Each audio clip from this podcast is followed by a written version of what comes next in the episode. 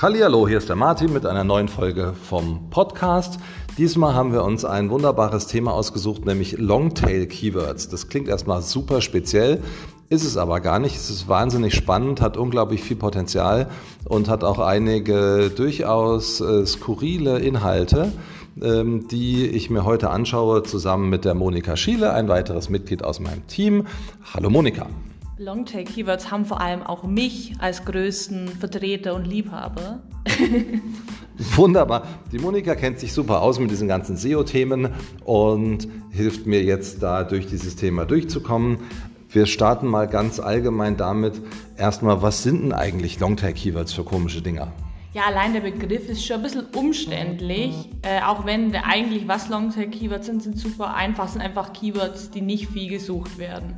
Aber warum das, der Begriff so komisch ist, weil man sich die, Long, äh, die Keywords, wenn man die in eine Grafik äh, einträgt, dann gibt es ganz wenige Keywords, die ganz viel gesucht werden und dann einen riesigen Wulst an Keywords, die nur ganz wenig gesucht werden.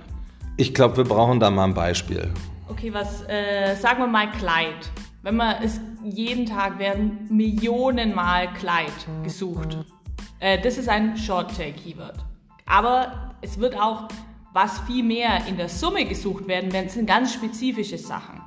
Rotes Kleid mit langen Ärmeln, Hochzeitsgastkleid mit Spitze.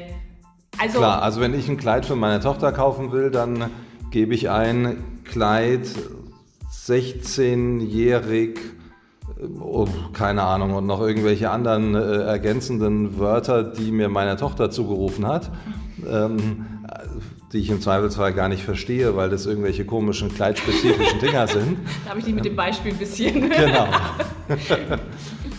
Gut, und das heißt, da ist es natürlich spannend und darum geht es, dass wenn jetzt ein ähm, Kleiderhersteller oder ein, ein, ein Modeanbieter, ein, ein, ein Modeshop ähm, sich überlegt, zu welchen Keywords will ich gefunden werden, dann will er natürlich nicht nur zu dem allgemeinen Wort Kleid gefunden werden, was zwar super viel Suchvolumen hat, sondern eben auch zu äh, Kleid kurz 16-jährige Sommer oder so. Ja, das ist ja nicht nur, was er will, sondern auch, was er kann.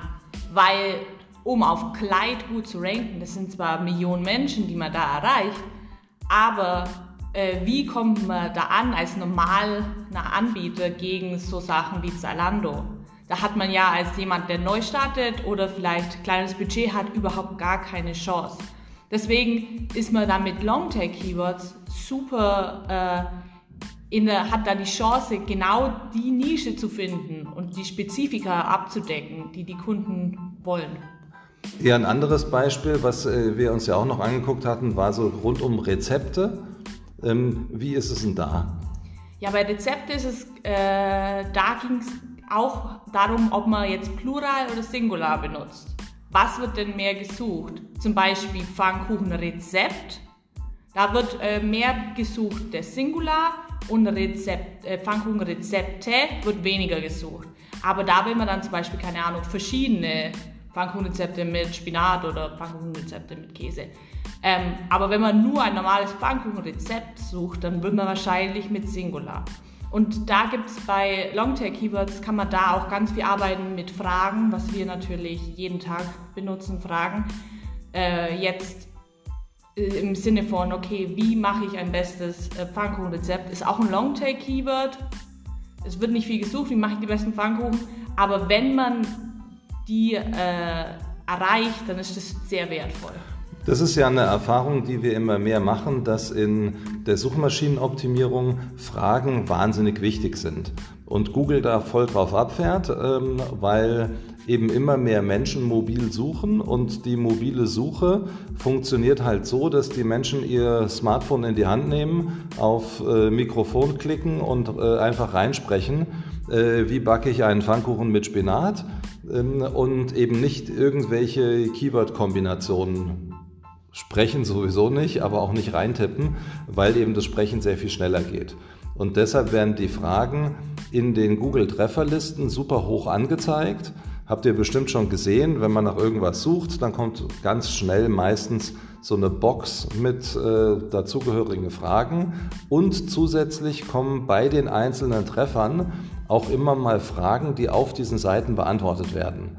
Und das ist eine super Chance. Das sind eben solche Longtail-Keywords, die, es sich, die sich lohnen, ähm, auf den Webseiten mit zu platzieren. Vor allem nimmt es auch einem selber nichts. Also man kann ja zusätzlich, wenn man sagt, okay, der Text ist jetzt optimiert zu Kartoffelsuppe, dann kann man ja zusätzlich noch Fragen beantworten. Das hilft, das schadet ja der eigentlichen Keyword Kartoffelsuppe nicht, wenn ich zusätzlich noch die Fragen habe, keine Ahnung, wie lange braucht Kartoffelsuppe im Ofen oder im Ofen jetzt nicht auf, auf dem Herd. Ja, und nur weil wir jetzt so Beispiele wie Kleid und Rezept nehmen, die ähm, sehr consumerorientiert sind, alles, was wir hier sagen, ist eins zu eins gleich auch im B2B gültig.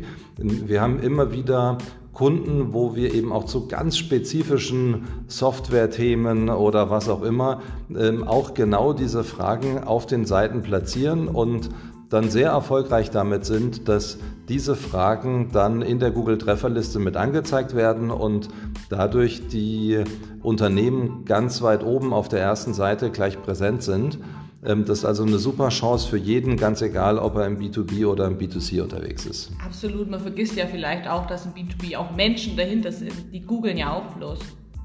Genau. Was sind denn generell noch Vorteile von der Berücksichtigung von Longtail-Keywords?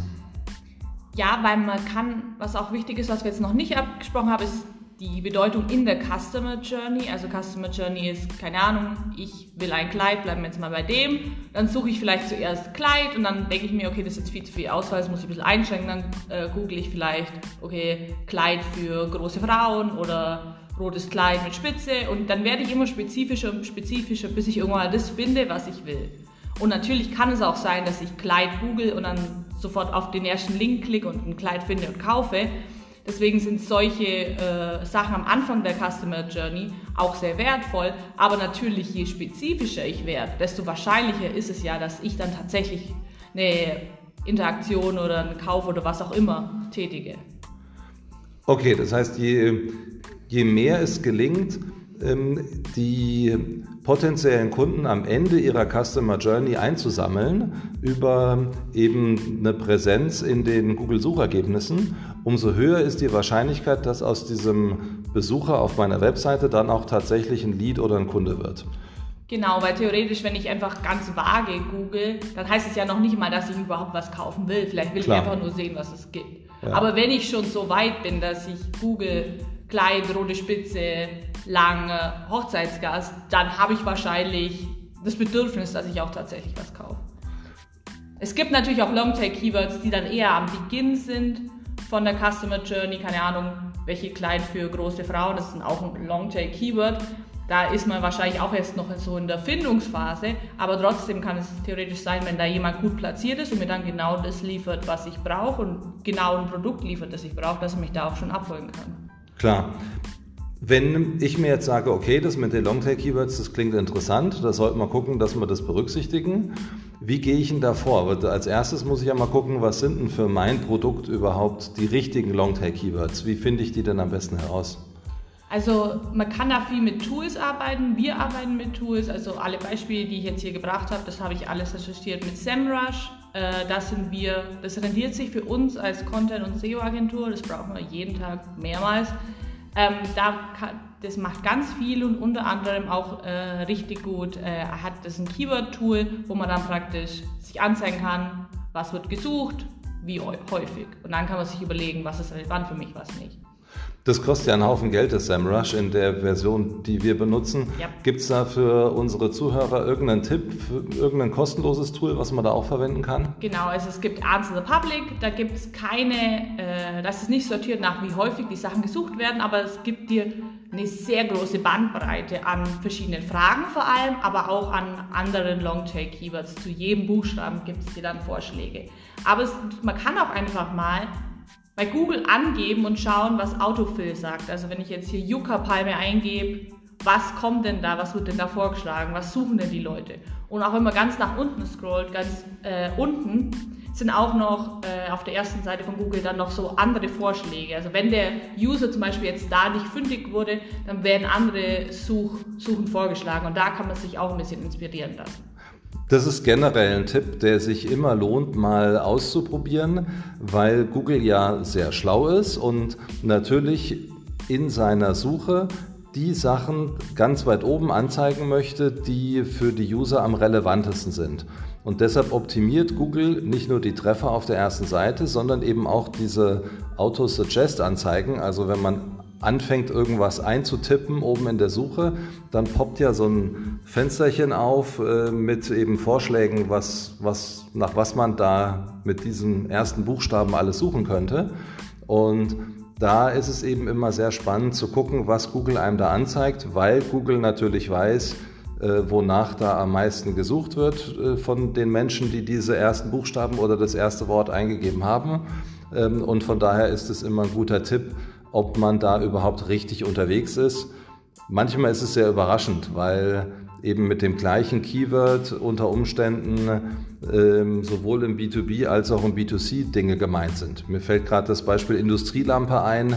Ähm, das kann ein Beleuchter sein, der tatsächlich äh, Industrieleuchten für Hallen herstellt oder das können Menschen sein, die für ihr Zuhause eine Lampe suchen, die halt im Industriestyle gemacht ist. Und ja, das wird beides mit dem gleichen Keyword vermeintlich gesucht, wonach dann tatsächlich mit diesem Wort mehr suchen findet man raus, wenn man das e-, eben in Google einfach mal eingibt und guckt, was angezeigt wird. Das ist generell ein guter Tipp, einfach mal zu schauen, okay, wenn ich das hier eingebe, komme ich dann zu dem, was ich persönlich anbiete. Man hat es auch häufig bei Reisen oder so, dass man, äh, keine Ahnung, Spanien eingibt und dann die ersten Suchergebnisse sind vielleicht übers Land, aber dann wird es schnell dann nur über Spanien reisen. Das heißt, wenn ich jetzt einen Beitrag mache über Spanien generell, dann wird der wahrscheinlich nie weit oben sein, äh, weil dann diese großen Reiseunternehmen da oben sind. Das heißt, man muss dann auch immer schauen, was wird angezeigt, was wird gesucht von den Leuten, weil Google weiß das im Zweifel besser als wir. Okay, jetzt weiß ich also, welche Keywords relevant sind. Jetzt habe ich mir eine Liste gemacht von Longtail-Keywords. Das können ja je nachdem unterschiedlich viele sein. Das können 10 sein, das können auch 100 sein. Ähm, wie gehe ich denn dann vor? Kann ich, muss ich jetzt für jedes dieser Longtail-Keywords eine eigene Seite machen oder wie, wie mache ich das dann am besten? Äh, kommt drauf an. Es ist ähm, so, wir reden jetzt viel über Longtail-Keywords und es geht auch, äh, das heißt, wir, wenn jetzt benutzen genau diese Phrase, also keine Ahnung, Kleid, Rosenspitze. Aber je smarter Google wird, desto weniger muss man sich darauf versteifen, genau das zu benutzen, was man, äh, weil je besser versteht dann Google, auch wenn ich das nicht genau in der Reihenfolge bringe, versteht Google, ah, okay, es geht darum. Ähm, jetzt kann man natürlich sagen, okay, ähm, Rendiert sich das für diese Longtail-Keywords jeweils einen eigenen Beitrag zu machen oder ist es einfach nur ein Abschnitt in einem größeren Beitrag? Weil das Gute an Longtail-Keywords ist, man kann sie halt sehr gut bündeln. Mit so sehr, sehr umkämpften äh, Keywords, da muss man wirklich für jedes Keyword eine Seite machen, damit man überhaupt irgendwie eine Chance hat. Aber bei so richtig Longtail-Keywords, da kann man die auch bündeln. Wir haben auch Kunden, die dann mit einer, die eine Seite als ihre häufig geklickte, geklickteste Seite haben, aber keines, sind halt platziert für 200 Keywords, aber keines davon hat viel mehr als 100. Das sind, äh, man muss da ein bisschen schauen und ein bisschen individuell reagieren. Okay, also das Wichtigste ist, dass man weiß, wo, zu welchen äh, Wortkombinationen oder Fragen macht es überhaupt Sinn, ähm, gelistet zu werden. Und dann kann man sich überlegen, platziert man die in einzelnen Beiträgen. Dann kann man mal schauen, wie erfolgreich ist man damit. Reicht es aus, um auf der ersten Seite oder auf den ersten drei Plätzen äh, angezeigt zu werden? Oder wenn es doch äh, eben im Longtail noch ähm, Suchkombinationen gibt, die auch ein hohes Suchvolumen haben und dann vielleicht sogar sehr spezifisch sind, also spät in der Customer Journey, also besonders interessant, ähm, dann vielleicht sogar eigene Seiten dafür machen. Genau, und jetzt habe ich vergessen, was ich sagen wollte. ja, ähm, zum Schluss haben wir noch irgendein Fazit, irgendeinen Tipp, irgendwas, was spannend wäre für unsere Zuhörer? Äh, ja, bei der Recherche ist mir was ganz Witziges aufgefallen. Ich hoffe, es macht nichts aus, wenn ich das jetzt erzähle. Und zwar kann man Longtail-Keywords auf Etsy kaufen, was... Das ist ja super schräg. das ist super schräg. Vor allem, also, man kann da praktisch eine Liste machen zu so den klassischen Themen, so, keine Ahnung, Druck. Hast du sofort erraten, als ich es dir erzählt habe. Ja. Weil natürlich ist es Druck. Und dann kann man irgendwie eine Liste mit 10.000 Keywords kaufen für, keine Ahnung, 10 Euro. Und das ist auf den ersten Blick, weil, wie wir schon gesagt haben, Tools sind manchmal teuer, ist es ein bisschen verlockend, aber das ist wirklich Ja, das ist- keine gute Idee. Völlig strange. Ähm, also da empfehlen wir wirklich jedem, äh, schafft euch so ein Tool an oder benutzt halt die, die kostenlos sind. Oder Aber, eine Agentur. Äh, Oder eine Agentur, genau. aber auf jeden Fall nicht. Ähm, Weil das sind halt, die veralten halt super schnell und außerdem Genau. sind die dann so vage, dass die jedem irgendwie helfen sollen, aber niemandem wirklich in seinem spezifischen Fall für sein spezifisches Produkt. Das heißt, es ist einfach der größte Schmarrn. Schmarrn. Ja. Okay, also so nicht machen, aber wie es geht, äh, haben wir ja auch beschrieben. Und ja, das war's für heute. Vielen Dank. Wir wünschen euch viel Erfolg beim Optimieren auf eben eure Longtail-Keywords. Viel Spaß beim Raussuchen und viel Erfolg beim Umsetzen. Ciao. Tschüss!